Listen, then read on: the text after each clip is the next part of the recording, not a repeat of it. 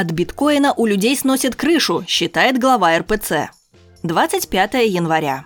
Выступая в четверг на рождественских парламентских чтениях в Совете Федерации, патриарх Московской и всея Руси Кирилл неожиданно затронул тему криптовалюты биткоина в контексте жажды наживы и обогащения.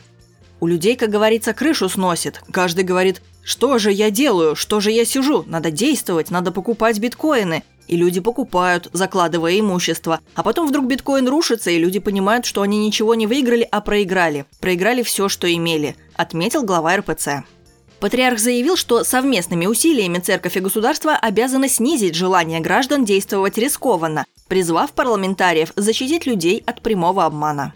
Призываю вас, каждого члена парламента, подумать о наиболее нуждающихся в нашем обществе и, внимая голосу совести, сделать все возможное для проявления поддержки и принятия законодательных инициатив, направленных на заботу о ближних, на защиту традиционных нравственных ценностей в жизни общества, на помощь тем, у кого нет ни защитников, ни помощников, никакой надежды, кроме государства и церкви, подчеркнул предстоятель.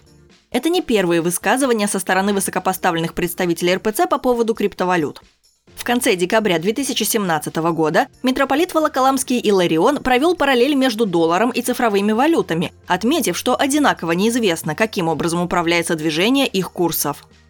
Криптовалюта – это еще один шаг в сторону дальнейшей диссоциации, теперь уже в виде просто электронных цифр, от каких-то реальных материальных ресурсов. Очень важно исследовать нравственную составляющую этого явления, и в какой-то момент церкви придется тоже принять участие в осмыслении этого феномена, сказал митрополит в рамках интервью в телепрограмме «Церковь и мир».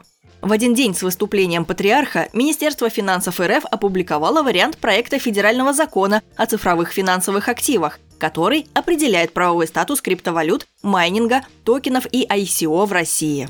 В версии документа Минфина криптовалюты лишены статуса законных платежных средств. Анонимность должна устраняться обязательной идентификацией владельцев цифровых кошельков. Неквалифицированные инвесторы смогут совершать сделки по обмену цифровых финансовых активов лишь посредством операторов обмена, юрлиц, действующих с разрешения Центрального банка и в соответствии с нормами законов.